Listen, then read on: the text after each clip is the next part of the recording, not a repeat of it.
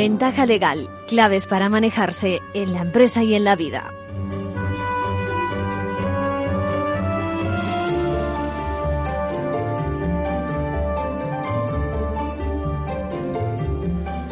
Bienvenidos, bienvenidos a Ventaja Legal. Ya saben, si quieren elevar un poquito su cultura jurídica y si quieren conocer pues los temas, la actualidad de la mano de nuestros compañeros de la abogacía, estamos aquí esperándoles en Ventaja Legal. Bueno, eh, hoy tenemos varios temas, pero quiero abrirles los ojos sobre, por ejemplo, sobre uno de ellos. ¿Saben lo que es, saben qué es un token? Seguramente la mayoría dirá, bueno, pues esto que tiene que ver con el mundo jurídico. Bueno, pues se imaginan, diría yo, adquirir algo por esta vía, por medio de los tokens con tokens, con tecnología blockchain, bueno, incluso, incluso más. ¿Qué me dicen de los smart contracts, es decir, los contratos inteligentes? Le vamos a dedicar hoy unos minutos a, este tema. Eh, cultura jurídica y el mundo de la tecnología tienen que andar discurrir juntos. Luego también quiero que hablemos, por ejemplo, de lo que ha ocurrido esta semana con el folleto de salida a, bolsa de Bankia. ¿no? Eh, se ha pronunciado el Tribunal de Justicia en Europea y tendremos con nosotros al abogado Fernando Zunzunegui para que nos explique en qué ha variado un poquito eh, lo que ha dicho lo que ha dicho precisamente el Tribunal de Justicia en Europea. Y también, fíjese, eh, hay un tema que está en, las, en la calle y que es, es, una vergüenza. ¿no? voy a dar entrada a José María, perdón, a José Manuel Estebanez, abogado perdón, eh, ya lo diré, eh, juez, que eh, nos va a enseñar una de las técnicas que tienen de estafar en estos momentos por medio de las tecnologías. Les explicaremos cómo defenderse sin perjuicio de que deben de acudir a los profesionales, a sus profesionales de confianza. Y ahora sí, empezamos con los compañeros de la abogacía. Imagínense, por ejemplo, que un día está usted tranquilamente en su casa y le llega una carta del juzgado y en el que, por ejemplo, una financiera, un de estas de créditos rápidos, le acaba de presentar un procedimiento monetario, que es un proceso civil en el que le reclama mil pesetas, mil euros por haberse pedido un crédito para comprarse un teléfono móvil. Y, uno se queda cuadros. Y uno ni idea, claro. ¿Cómo, se, ¿Cómo funciona esto? Si yo no he comprado ningún teléfono móvil ni nada y además me están pidiendo a mí que firme un crédito si yo no he firmado ningún crédito.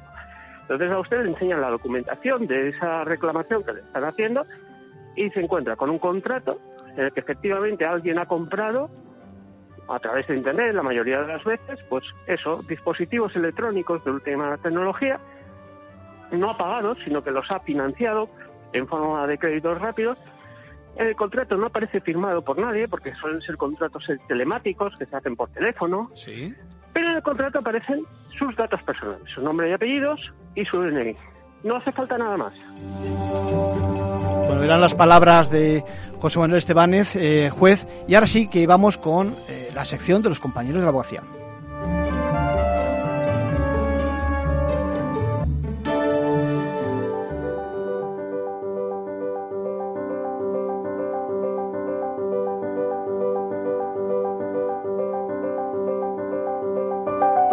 Ahora en Ventaja Legal, la actualidad semanal de la abogacía tenemos con nosotros a Luis Izquierdo y a Aida ¿Cómo estáis? Hola, buenas tardes, Arcadio. Buenas tardes.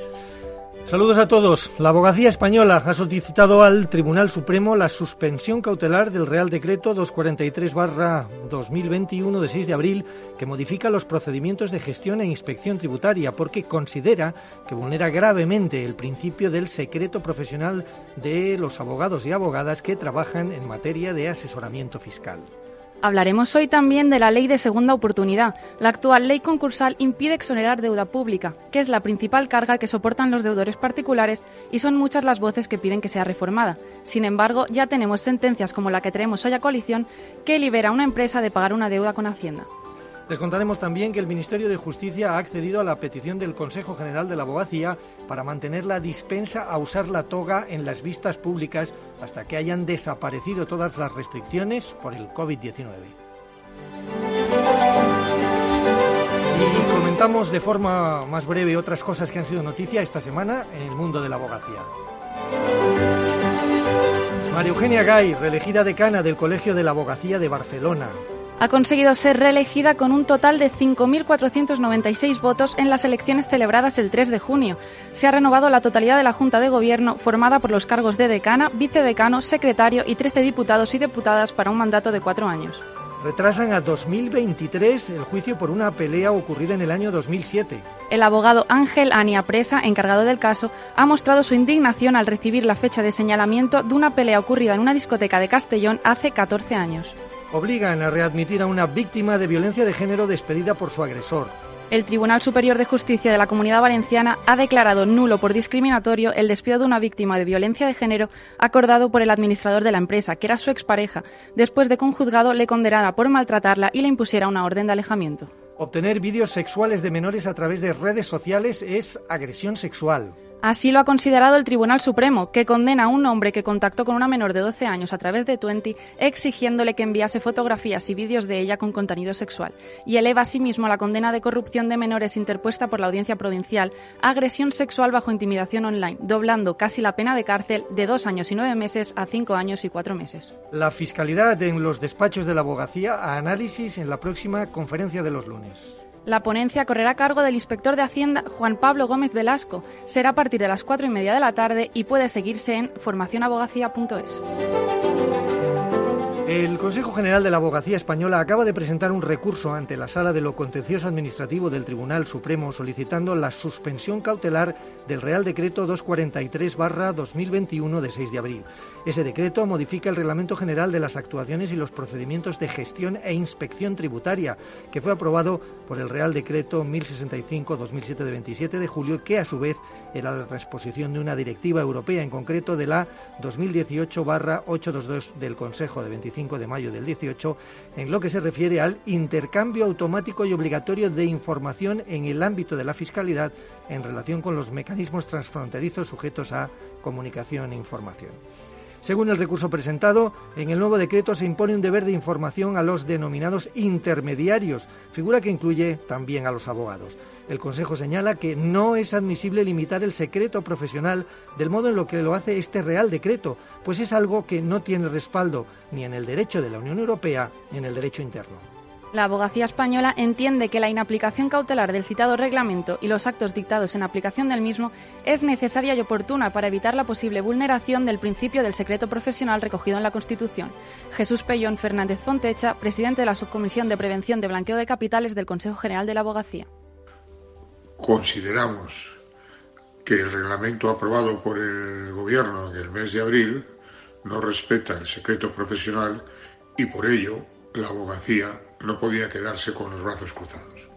El recurso interpuesto por el Consejo General de la Abogacía Española considera que el reglamento modificado va mucho más allá de las imposiciones recogidas en la propia Directiva Europea, que apunta en efecto a una serie de obligaciones sobre los intermediarios de las operaciones tributarias intraeuropeas, pero deja a cada país la aplicación concreta conforme a su propia normativa en materia de secreto profesional.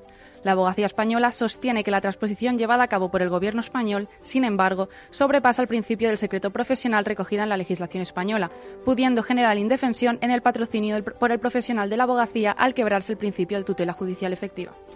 La ley de segunda oportunidad es una herramienta muy útil para las personas físicas que se ven incapaces de pagar sus deudas y quieren comenzar de nuevo sin lastres.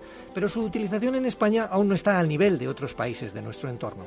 Una de las razones es que la ley concursal impide exonerar deuda pública, la principal carga que soportan los deudores particulares. Por eso son muchas las voces que piden una reforma de esta ley. Ha habido ya varios juzgados que se han pronunciado a favor de exonerar ese tipo de deudas.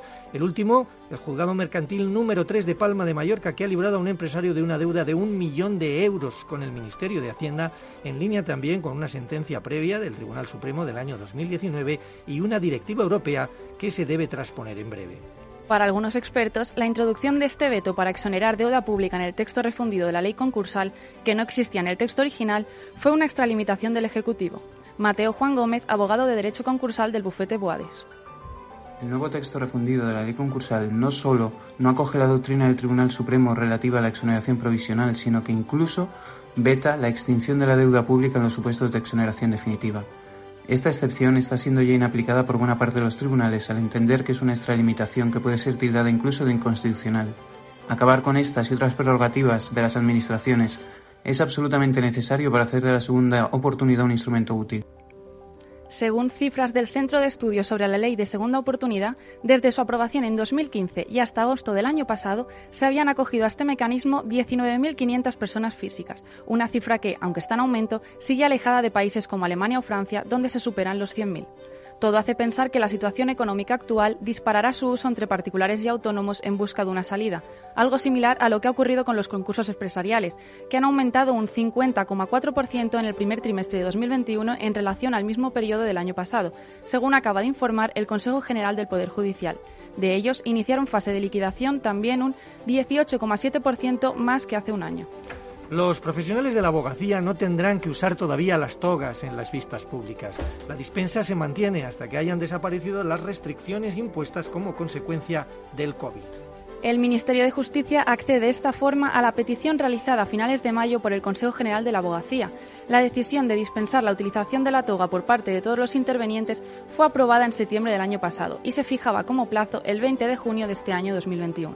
Ante la cercanía de la fecha establecida y dado que persisten los efectos de la pandemia y siguen vigentes la mayoría de limitaciones, el Consejo de la Abogacía solicitó a Justicia la implantación del plazo. El Ministerio ha comunicado esta decisión a los letrados de la Administración de Justicia. Y terminamos con el abogado de la semana. ¿Quién es Aida y por qué?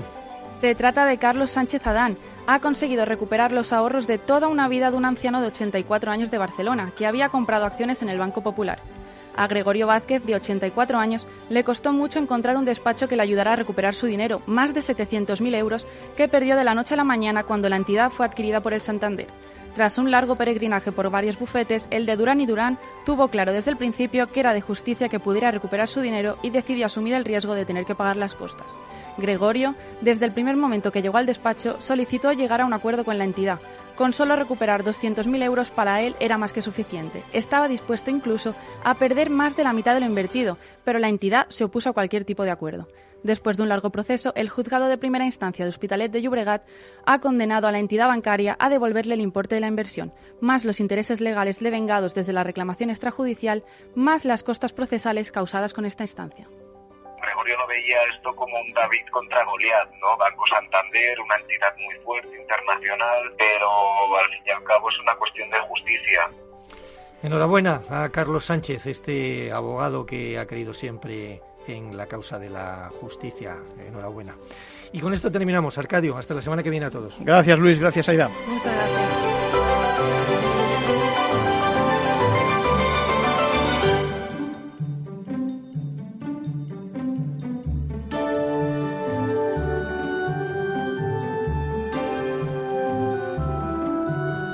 Bueno, ya ven esta semana gran revuelo en el mundo financiero por esa noticia, eh, la sentencia del Tribunal de Justicia de la Unión Europea en el caso de la salida a bolsa de Bankia y esos inversores cualificados. Para que, bueno, para que nos explique más sobre el tema, vamos a llamar a Fernando Zunzunegui en un segundito.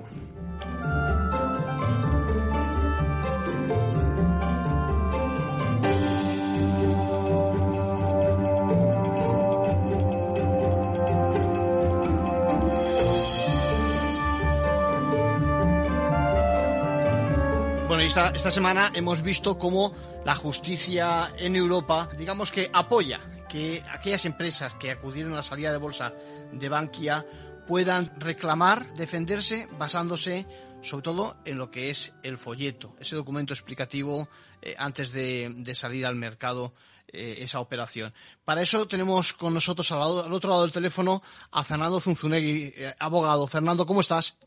Estupendamente, Arcadio. Explícanos, la idea, la idea de que eh, se refuerza ese folleto eh, que sirvió para sustentar las defensas de los accionistas minor, minoristas se extiende, ¿no? En este caso también a esos cualificados que dice la sentencia. Sí, retomemos un poquito la, la historia de Bankia y su salida a bolsa. Sí. Es que el 3 de febrero de 2016 el Tribunal Supremo dice que como el folleto no reflejaba la imagen fiel, los minoristas mmm, podían recuperar su dinero. Y de hecho, el presidente de Bankia, Gorel Golzarri, devolvió todo el dinero a los minoristas. 1.800 millones de euros sobre 3.000 captados. Sin embargo, el Tribunal Supremo eh, decía que los institucionales, las empresas que han invertido mmm, cantidades ya más elevadas, mmm, tienen otros medios de acceder a la información y, por tanto, no pueden eh, reclamar por un folleto eh, al tener otros, otros medios para informarse. El propio Tribunal Supremo no debería estar mm, muy seguro porque planteó una cuestión prejudicial, que es ahora la que se resuelve. Y el Tribunal Europeo dice que también los institucionales, las empresas que suscriben acciones en, una ampliación de capital, en una salida a cotización, se ven protegidos por el folleto. Luego, el efecto inmediato es que 247 inversores que fueron las institucionales que fueron a salida a bolsa por un importe de 1.200 millones pueden reclamar. Pero el efecto de esa sentencia es general. Es decir, cualquier inversor, con independencia de su condición, si es minorista o institucional o una empresa, si el folleto es incompleto o falso, no refleja la imagen fiel, debe ser indemnizado. Y estoy pensando en los que fueron a la suscripción de la ampliación de capital del Banco Popular en junio de 2016. Otro caso, efecto. Y, ahí hay una bolsa que se, que se cifra en mil millones de euros que podía el Banco Santander que reembolsar. Lo que, lo que permite también la, la resolución es, digamos, se analice, se mire con lupa si esos eh, institucionales o cualificados tuvieron más información, ¿no? Mm, y por lo tanto, si aún así apostaron por esta salida, digamos, estaban especulando. Es decir, ¿merecerán en ese caso una defensa? El, Tribunal de Europa dice que sí, pero que, digamos, que, que, lo haga en este caso el Tribunal Supremo en España, por ejemplo. Sí, esto son lo que queda excluido.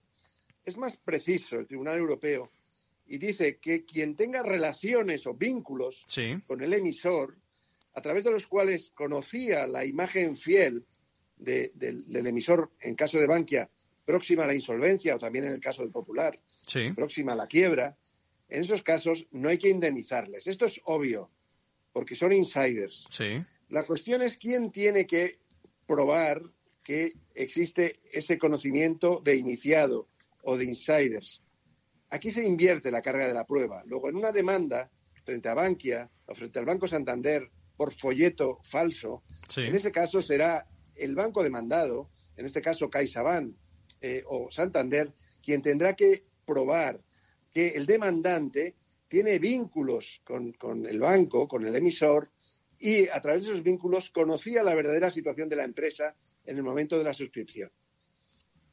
Bueno, yo veo, veo complicado que esa esa, esa pugna, ahora ya casi diríamos interna, se solucione de una forma, no sé, transparente y que todos lo veamos en los tribunales, ¿no? Yo creo que al final a lo mejor van a llegar a un acuerdo entre ellos y bueno, y no, no va no va a llegar a otro a otro a otro puerto este este, este esta línea de, de, pleitos, ¿no? Quizás. Bueno, es que eso se diluye. Te voy a, a explicar un poquito por qué. Y vayamos al caso Bankia. En los días y semanas siguientes a la salida a bolsa, los insiders, aquellos que fueron simplemente para aparentar normalidad de mercado y atraer a los minoristas, vendieron. Y vendieron sin pérdidas, anticipándose a lo que luego se produjo, ¿eh? de la caída eh, radical de, la cotización y del rescate, y en el caso del Popular, la resolución con amortización a cero de las acciones. Los insiders realizan su posición y lo hacen vendiendo. Luego estos ya no tienen nada que reclamar porque no hubo pérdidas, ya han salido de sus posiciones sin pérdidas. Aquellos que se han mantenido en, en, sus posiciones con las acciones es porque no eran iniciados. Claro. Luego el propio mercado ya lo, lo resuelve ¿eh? y, y ya han salido de las posiciones sin pérdidas los iniciados. Pero es verdad que si queda alguno eh, y en, ese, en esa prueba de vinculaciones pues siempre cabe una estrategia extrajudicial de llegar a algún tipo de compromiso o acuerdo.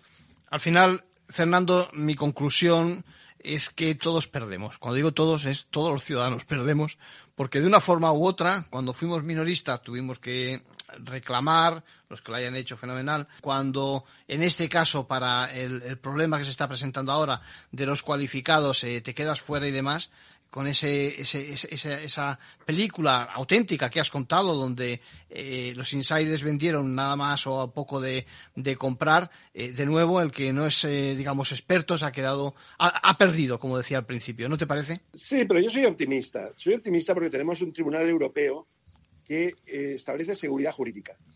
El Tribunal Supremo español quiso hacer un recorte y decir, bueno, el folleto vale para unos, pero no para otros. Y ahora el Tribunal Europeo nos dice que el folleto vale para todos. Y si alguien va a adquirir acciones con un folleto que dice unas cosas, pero luego ese folleto es engañoso, recoge la información de forma incompleta o, falsa directamente, en ese caso cualquier inversor está protegido por la ley del mercado de valores. Y esto nos da seguridad jurídica y permite el desarrollo del mercado financiero.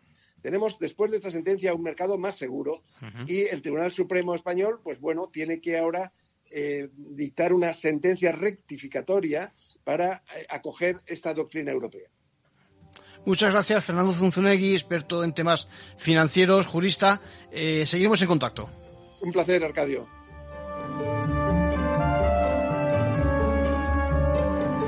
Bueno, y esta semana también hemos conocido dos noticias relacionadas con impuestos a nivel europeo, ese tipo del que se habla del 15% y bueno, y la tendencia a exigir transparencia fiscal de multinacionales en el entorno de la Unión Europea, ¿no? Ha costado cinco años, pero ahora ya Parlamento y Consejo han sentado esas bases de una directiva con la idea de que si una empresa y sobre todo sus subsidiarias ingresan más de 750 millones de euros durante dos años consecutivos, tienen la obligación de hacer transparente mucha información, información que incluye desde lo que pagan en impuestos hasta su facturación y por supuesto también más, más datos, ¿eh? Eh, número de empleados, la cuenta de pérdidas y ganancias e incluso sus movimientos hacia paraísos eh, fiscales, todo, todo en el entorno de la Unión Europea. ¿no? Para eso se va a estandarizar un formato que vamos a conocer en nada en Internet, donde va a aparecer esos datos, ¿no? A modo de una declaración pública y a partir de, del próximo año nos va a permitir a todos hacer una crítica de su papel, del papel de esas empresas anualmente, ¿no? Bueno, estamos ante una tendencia donde progresivamente habrá que reportar también sobre movimientos tanto en las listas negras como en las listas esas que se llaman grises, ¿no? Eh, pero a corto plazo, la verdad es que todo relacionado con la transparencia fiscal necesita tiempo en los paraísos. El problema es que a esos paraísos fiscales más utilizados se encuentran, seis de ellos, perdón, se encuentran precisamente en territorio europeo. Ahora bien, lo cierto es que esas publicaciones anuales van a alimentar campañas contra esas empresas cuyos datos no gusten a consumidores que harán sus, particulares interpretaciones.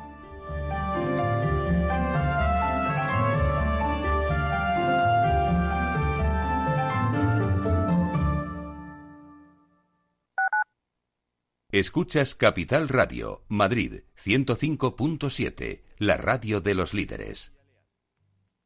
Disfruta de la mejor cocina gallega en Montes de Galicia. Todo un clásico moderno en el barrio de Salamanca. Disfruta de la variada dieta atlántica, de las mejores carnes y pescados tratados con respeto y transparencia y regados con una de las mejores bodegas de la zona. En grupo, en familia o en pareja, Montes de Galicia te ofrece el espacio perfecto en cada ocasión. Mus. Mus. Mus. Sinesio. Te toca, Sinesio. ¿Qué pasa? Oye, Sinesio, no, ¿qué, ¿qué te pasa a ti? Que te veo muy onnubilado, que no te veía yo así de ausente desde que te prometiste con la maruja. Si es que tengo un aparato que me resuelve todas las dudas, estoy a la última en los mercados. Anda, mira, ya está Sinesio con sus inventos. Sinesio el ingeniero. Atiende, Paco, mira lo que he descubierto. Alexa, Ponme Capital Radio, moja. Te damos la bienvenida a Capital Radio. Puedes escuchar la señal en directo o nuestros mejores audios en formato podcast. Directo o podcast. ¿Qué quieres escuchar? Ponme los podcasts, Alesa. Has elegido podcast.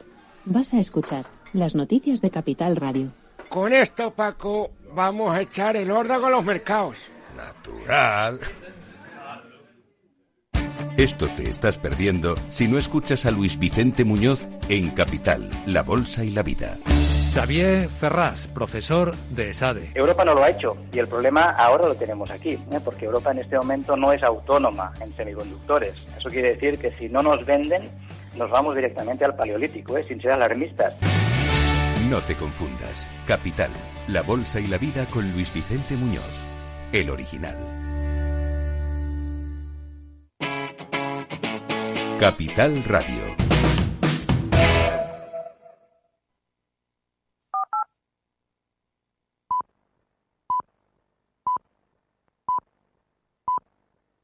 Ventaja legal con Arcadio García Montoro. Bueno, ya saben que nos interesa divulgar esas estafas, esos engaños que se están produciendo todos los días, porque los malos están ahí eh, al acecho, ¿no? Escuchemos la experiencia que nos transmite directamente un juez, cómo se explica eh, el tipo de engaño que se está produciendo con nuestros datos a través de Internet.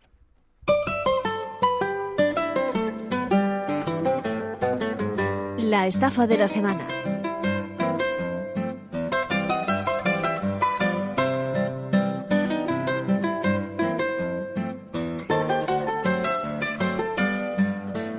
Vez más estamos eh, con el capítulo de estafas, fraudes y engaños varios. Y como quien sabe la ley, sabe la trampa, y no digamos ya con la experiencia de operar desde la justicia, llamamos a José Manuel Estebanez que nos cuenta cómo actúan los malos con nuestros teléfonos móviles, por ejemplo. José Manuel, ¿cómo estamos? Hola, joven, ¿cómo estamos? Pues un poquito... eh, vamos a contar unas, unas historias muy interesantes que creo que pueden, digamos, de vidas ejemplares. Venga, vamos con ello. Eh, ¿Cuál es la práctica, esa práctica que estás viendo y que es una barbaridad, ¿no? Estafas que se hacen por vía de Internet. Cuéntanos. Bueno, voy a intentar ser lo más didáctico para el público y también a Venga. ver si les damos también un par de ideas o fuera de ese texto, por lo menos a ver reaccionar. Mi- mire, cada día es más frecuente un tipo de estafa que a muchos les parecerá lejana, pero les puede pasar a cualquiera. Sin duda. Imagínense, por ejemplo, que un día está usted tranquilamente en su casa y le llega una carta del juzgado y en el que, por ejemplo, una financiera, un de estas de créditos rápidos, le acaba de presentar un procedimiento monitorio, que es un proceso civil, en el que le reclama mil pesetas, mil euros, por haberse pedido un crédito para comprarse un teléfono móvil. Y Y, uno- usted se queda a cuadros. Y uno ni idea, claro. Claro, no, estamos hablando de móviles buenos o de Sí, sí, sí. consolas o de, o de, elementos- de aparatos electrónicos, Sí. en esencia, de, de tecnología. No, ¿Cómo, se, ¿Cómo funciona esto? Es decir, yo no he comprado ningún teléfono móvil ni nada y además me están pidiendo a mí que firme un crédito si yo no he firmado ningún crédito. Entonces a usted le enseñan la documentación de esa reclamación que le están haciendo y se encuentra con un contrato en el que efectivamente alguien ha comprado a través de Internet, la mayoría de las veces, pues eso, dispositivos electrónicos de última tecnología, no ha pagado, sino que los ha financiado en forma de créditos rápidos. El contrato no aparece firmado por nadie, porque suelen ser contratos telemáticos que se hacen por teléfono, Sí. pero en el contrato aparecen sus datos personales, su nombre y apellidos y su DNI. No hace falta nada más. Y claro, en el contrato aparecen sus datos, un domicilio que no es el suyo, la mayoría de las veces, un teléfono que no es el suyo y un correo electrónico que no es el suyo. Pero sí que aparece su DNI y su nombre y apellido. Y estamos obligados, eso- y estamos obligados a un pago, claro.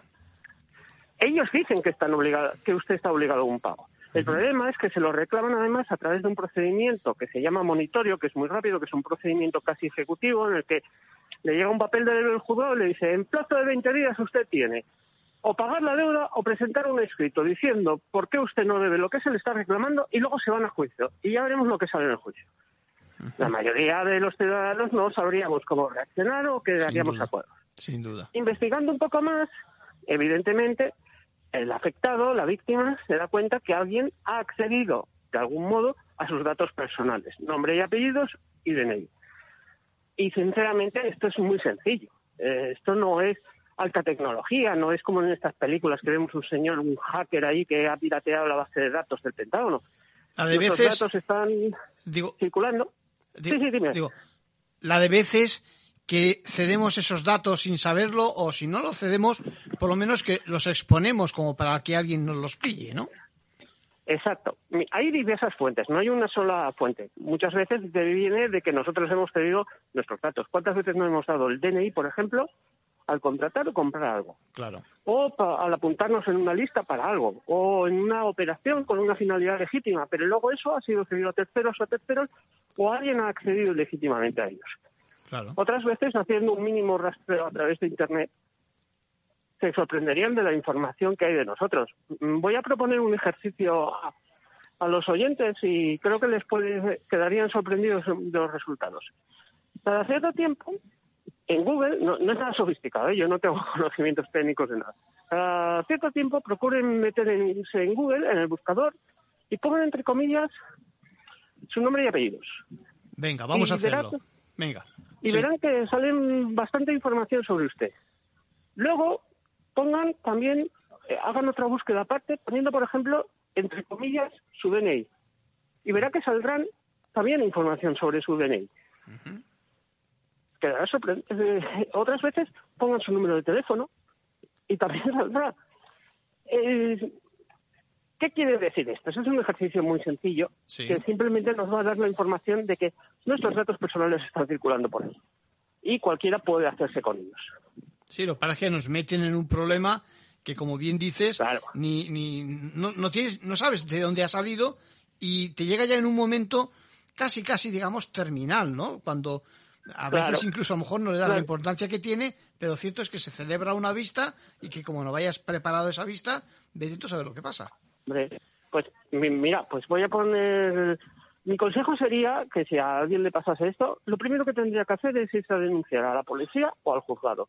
Y luego irse al juzgado de lo civil, donde tiene ese proceso civil, y pedir que se suspenda porque acaba de denunciar que a mí me han falsificado o, se- o han usurpado mi identidad, por lo menos para paralizar temporalmente mientras se investiga esa estafa o usurpación de identidad. Sí, porque el problema que el pro- digo, el problema que apuntabas es fundamental, el procedimiento monitorio es rápido y como no tengamos cintura, eh, las defensas son escasas. Claro, entonces es un... Por eso hay que tener reacción rápida. Y ahora voy a explicar un poco cómo funcionan, digamos, los que serían los, los estafadores, los delincuentes que se han hecho pasar por nosotros. A ver. La mecánica es la que explicaba anteriormente. Se hacen pasar por nosotros. Normalmente a través de alguna plataforma online compran, sobre todo suelen ser dispositivos electrónicos, a veces otros objetos o mercaderías, pero sobre todo suelen ser porque son fácilmente ven- eh, los puedes inmediatamente vender. Claro. Es decir, un teléfono de última generación o otro tipo de dispositivos, hay muchísimo mercado, lo puedes, evidentemente no pagan nada en mano ni nada, simplemente piden un crédito para financiar la compra y ese crédito lo, lo contratan en nuestro nombre. ¿Cómo llega la mercancía de Internet a estos estafadores? Se da una dirección, que no es una dirección real, tontos no son, no van a dar su domicilio. Sí. ¿Qué se suele dar? Pues una casa que se sepa que no reside nadie o que está abandonada. Se sabe que la mercancía tiene que llegar a esta casa pues al cabo de unos pocos días, de 48 horas, o y además vas a recibir algún tipo de mensaje o de correo electrónico confirmándolo. Entonces estás pendiente de la casa y cuando viene el mensajero te haces el encontradizo, dices, sí, sí, yo vivo aquí, viene a entregarme esto, muy bien, encantado. Le echan un garabato y la transacción ya se ha hecho. Se han hecho con un dispositivo, para la empresa consta como entregado en el domicilio en el que tenía que, que entregarse. Se han hecho pasar por ti, se han hecho pasar por ti, evidentemente. Claro, claro. Dice, y ya está. Ese dispositivo la mayoría de las veces no lo compran para luego tener los sellos en su casa. Claro. Esto es una mecánica, existe todo un mercado porque existe un montón de plataformas de venta de segunda mano que nadie controla. Y entonces podemos encontrarnos con otra segunda víctima, que es la persona que compra a través de una determinada plataforma confiando, pues oye, me están vendiendo un, un teléfono móvil a, muy- a precio de ocasión, un teléfono móvil que se ha adquirido fraudulentamente y llega a manos de ese tercero.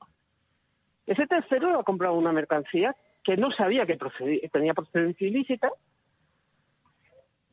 pero claro, puede volver a tener otro problema, porque claro, cuando se investigue esto, igual resulta que se hace un rastreo tecnológico Y hay receptación. y el dispositivo lo, lo ha activado esta persona por, por primera vez o algo. Y claro, esa persona también puede encontrarse con que ella es la acusada de organizar todo esto y no tiene nada que ver, simplemente ha comprado algo en una confianza más o menos legítima. Sí. Y, vemos como una cosa relativamente sencilla acarrea un montón de dolores de cabeza y de problemas Sin duda. para el primer perjudicado, al que le han suplantado, para el tercero que ha comprado algo, Sí.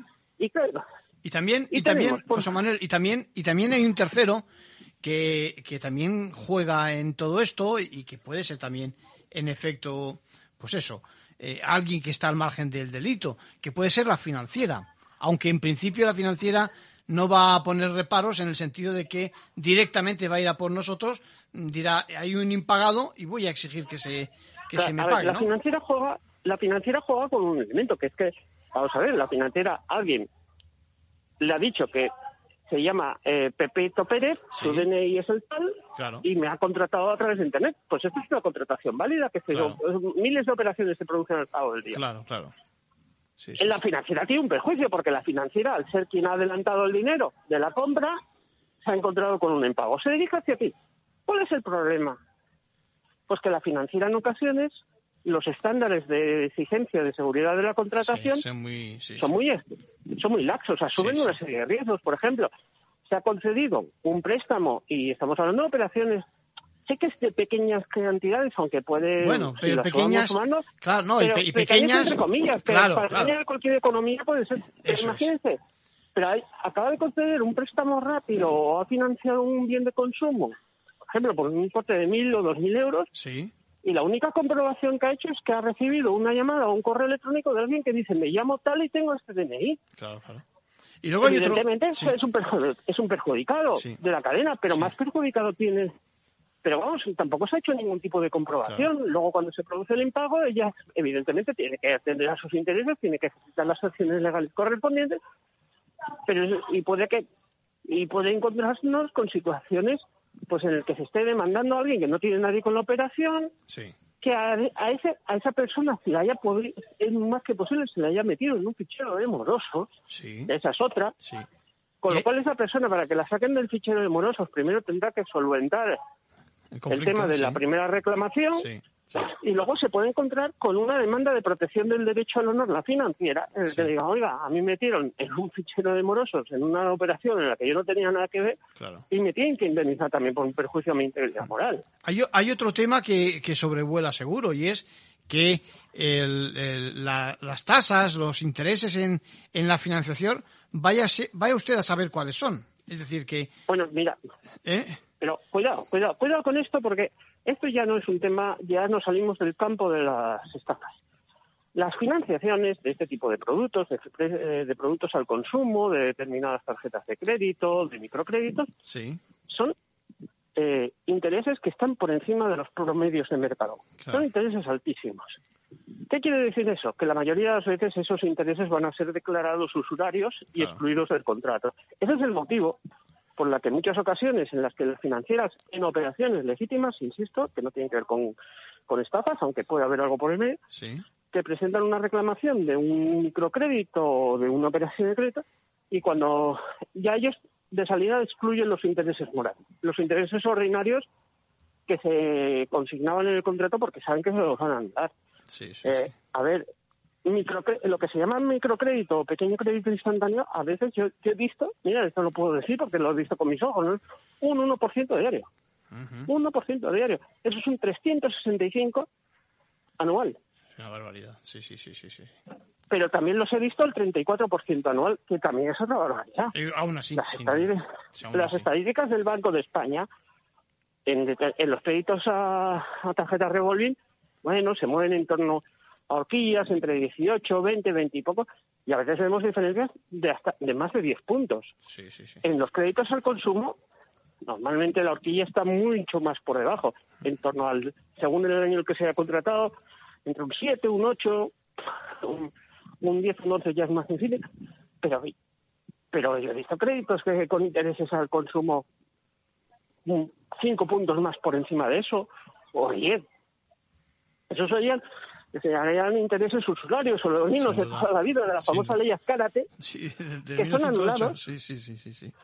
Sí, pero sí. claro, para el consumidor, para el que lo ha comprado el producto, ya es un Es una carga, que- sí, sí, importante. es una carga importantísima. importantísima. Entonces, eh, José Manuel, entonces tenemos que avisar, estamos avisando precisamente de que vayamos con mucho cuidado con los datos que facilitamos. No ya con los que facilitamos al amparo de una declaración, con eh, protección de datos, etcétera, etcétera, sino los datos que facilitamos, pues yo que sé, en una relación mm, todavía más sencilla, seguramente sin ninguna sin ninguna cesión de por medio y que nos puede llevar a este tipo de, de, estafa eh, que está en el mercado compra adquisición de un, de un equipo sin nuestro permiso, ¿vale? Que, sin que se nos notifique durante un tiempo como para que cuando llega, digamos, el aviso del juzgado haya poco tiempo para reaccionar y nos quedemos, como tú bien decías, a cuadros, ¿correcto? Exactamente, lo has escrito perfectamente. ¿Consejo que daría en estas situaciones? Venga, que... Hombre, primero un, un, cierta prudencia, pero es imposible porque vivimos en una sociedad telemática, vivimos en una sociedad en la que la, la información y los datos están fluyendo constantemente, pero en la medida de lo posible un cierto control a la hora de mm, qué, visita, qué páginas visitamos, qué información damos o qué información no damos, Aún así, insisto en que esto es incontrolable porque está ahí y puede pasarle al más pintado. Sí, y, reaccionar. y reaccionar como tú has dicho, es decir, acudiendo a, o bien a, a, comisaría o bien al juzgado, haciendo la denuncia, eh, es decir, eh, reclamando por vía penal que se ponga atención en el asunto para luego acudir al juzgado de lo civil donde nos pide las cantidades y pedir que se suspenda el procedimiento en tanto en cuanto se investigue un poco más, ¿no? Exactamente, pero yo añadiría otro elemento. Sé que a veces son los ciudadanos somos reaccios a hacer ciertas cosas. En estos casos yo también insistiría en la necesidad de, de, que todo ese proceso estemos acompañados por un profesional del derecho. Bien, sí, sí. sí. Pueden ser operaciones que por la cuantía o por la mecánica no sea necesaria, eh, por ejemplo, un monitor de menos sí, de 3.000 euros no, no vas a necesitar de de, letrado, de, de letrado. Para presentar una denuncia tampoco se hace falta abogado y procurador. Ya, eh, pero... No puede presentarla, hay que... Pero, ¿qué pasa? De verdad que esto que puede ser, eh, incluso lo que decía antes, alguien igual no le da importancia porque dice, bueno, pues pago lo que tenga que pagar, me ha pasado mala suerte. Uno, no sabemos si luego puede volver a pasar, porque el que lo ha hecho una vez puede hacerlo varias veces. Sí, puede, sí. Haber, eh, puede haber utilizado esto en muchas operaciones, con lo cual esto ya no es así. Sí, sí, Dos, tenemos que saber defendernos, porque sí, porque luego vamos a tener, hay riesgos embargos, de de lo que decía de que alguien le incluye un fichero morosos. Igual alguien luego va a buscar financiación para algo que, que necesita para su, pues, para algo personal o algo profesional o Sí. empresarial.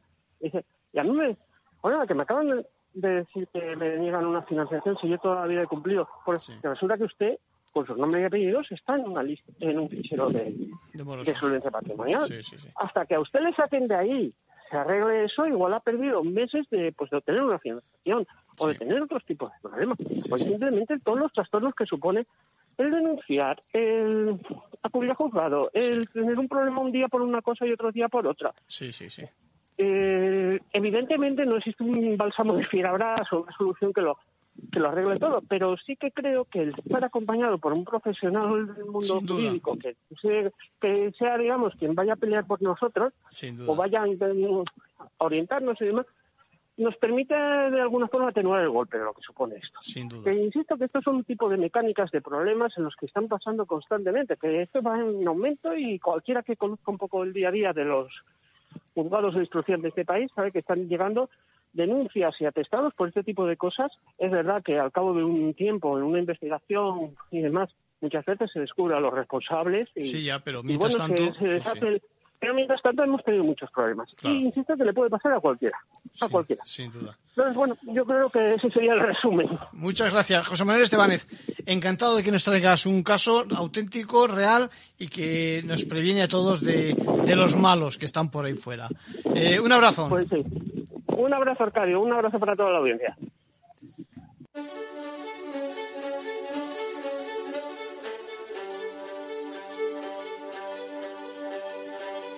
La entrevista, escuchar, es compartir conocimiento.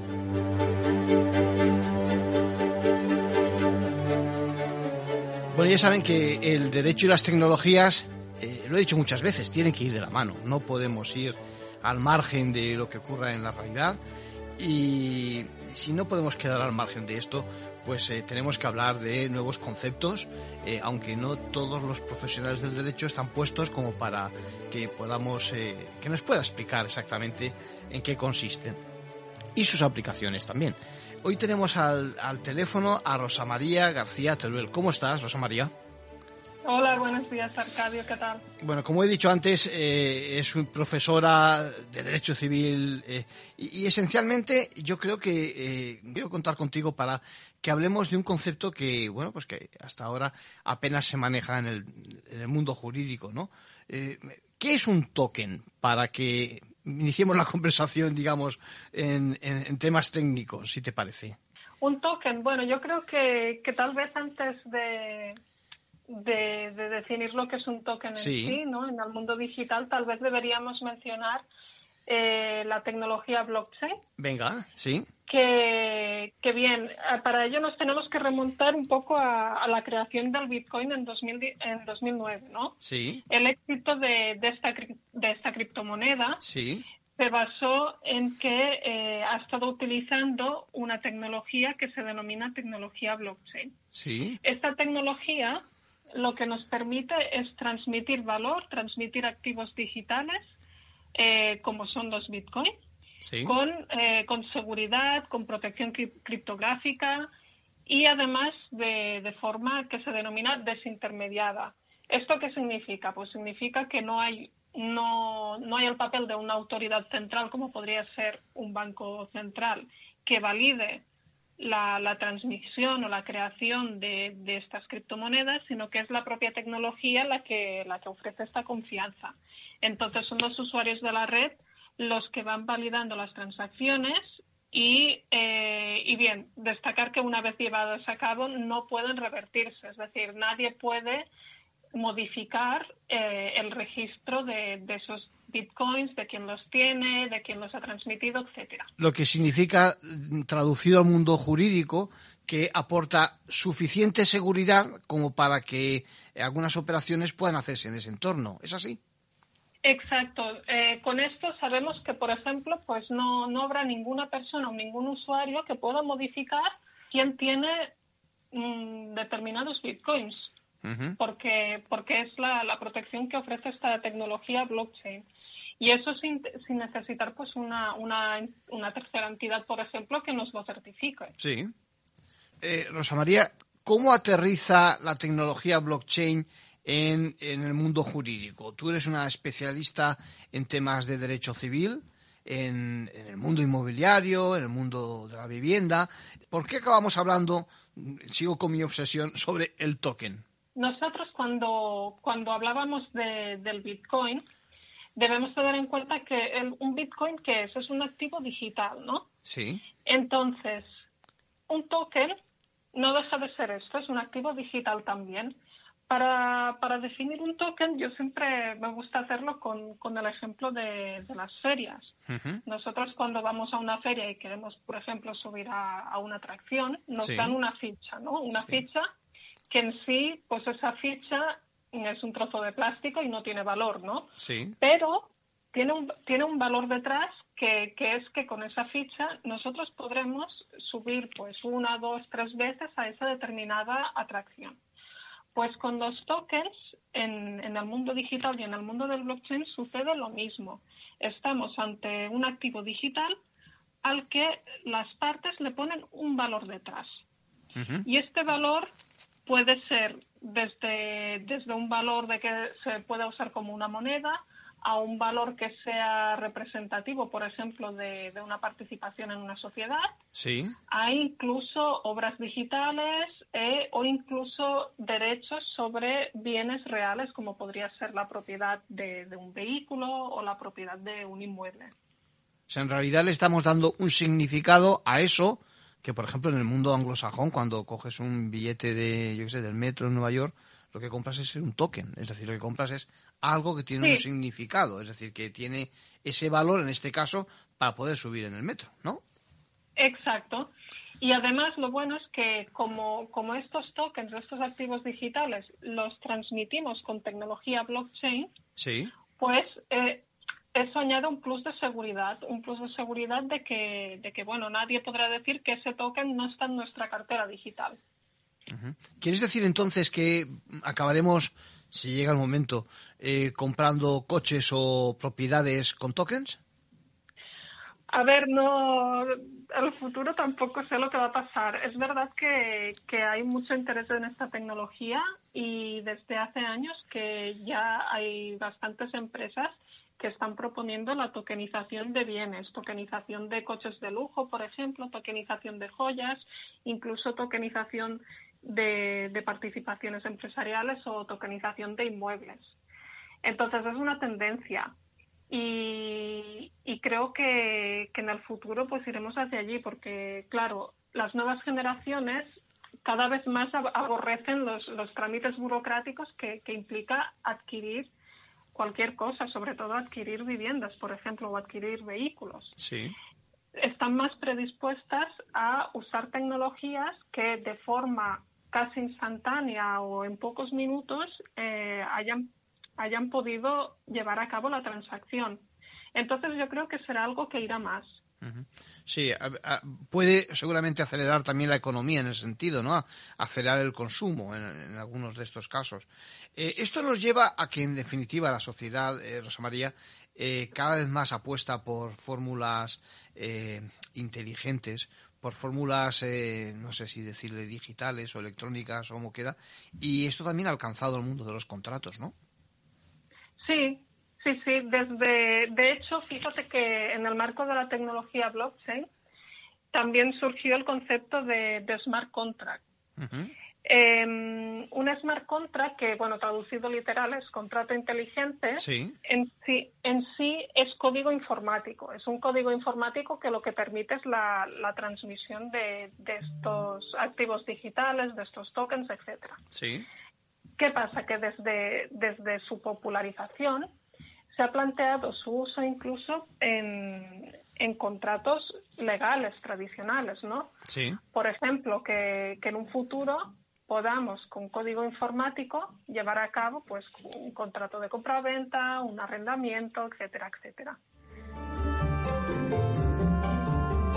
Bueno, y cerramos hoy con tres datos malos de nuestra economía de la mano de lo que ocurre en nuestros tribunales. Por una parte, en el capítulo concursos, aumento de concursos de acreedores en el primer trimestre de, del 21, solo en Madrid suben, fíjense, un, un 75%. Lanzamientos, ¿qué pasa con lanzamientos? Incremento de un 2,8% en Cataluña, donde se dan el 22% de lanzamientos nacionales, nada más y nada menos han sido 2.437. Despidos crecen un 28,38%, en Madrid suma el 21 3% de total nacional, a Cataluña y Andalucía. Procedimientos monitorios, aquellos ya saben que se ponen para reclamar pequeñas cantidades, suben un 21,8% con respecto al mismo trimestre del año pasado. Y para finalizar, los posesorios, esos temidos procedimientos que se tienen que interponer cuando se ocupa una de nuestras viviendas. Han sumado 59, son las mismas cifras que el año pasado por estas, por estas fechas, ¿no? mientras que se han sumado, el año pasado bueno, han resultado 77. Destaca Andalucía, eh, también las presentadas en Cataluña y en la comunidad valenciana. Bueno, seguimos, nos pueden seguir en las redes y les espero en el próximo programa.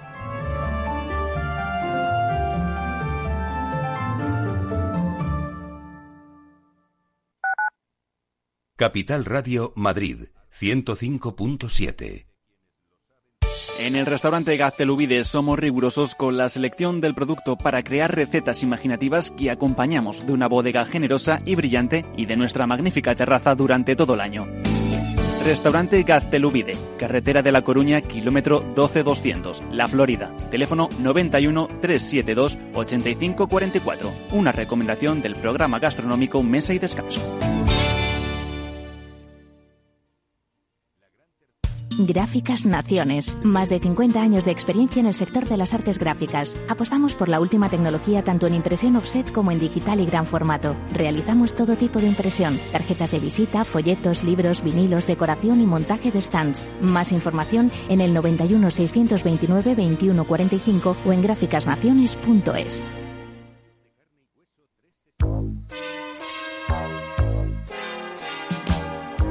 Bueno, la siguiente consulta nos llega desde Bulgaria, desde Sofía, la capital. Julen, buenos días. Muy buenos días, eh, señor Vicente y señor titulante. ¿Sigue usted Capital Radio en Bulgaria? Sí, hombre, lo cojo por internet cada día, ¿eh? Capital Radio es el que mejor lo, lo, lo, lo capto, vamos, en- inmediatamente. Ahora mismo, mire, le puedo poner aquí. ¡Arriba! ¿Eh? Mi vuelta al mundo va a empezar. Capital Radio traspasa fronteras. Capital Radio sí es lo mejor, ¿eh? con nosotros, ven. Lo pasaremos bien.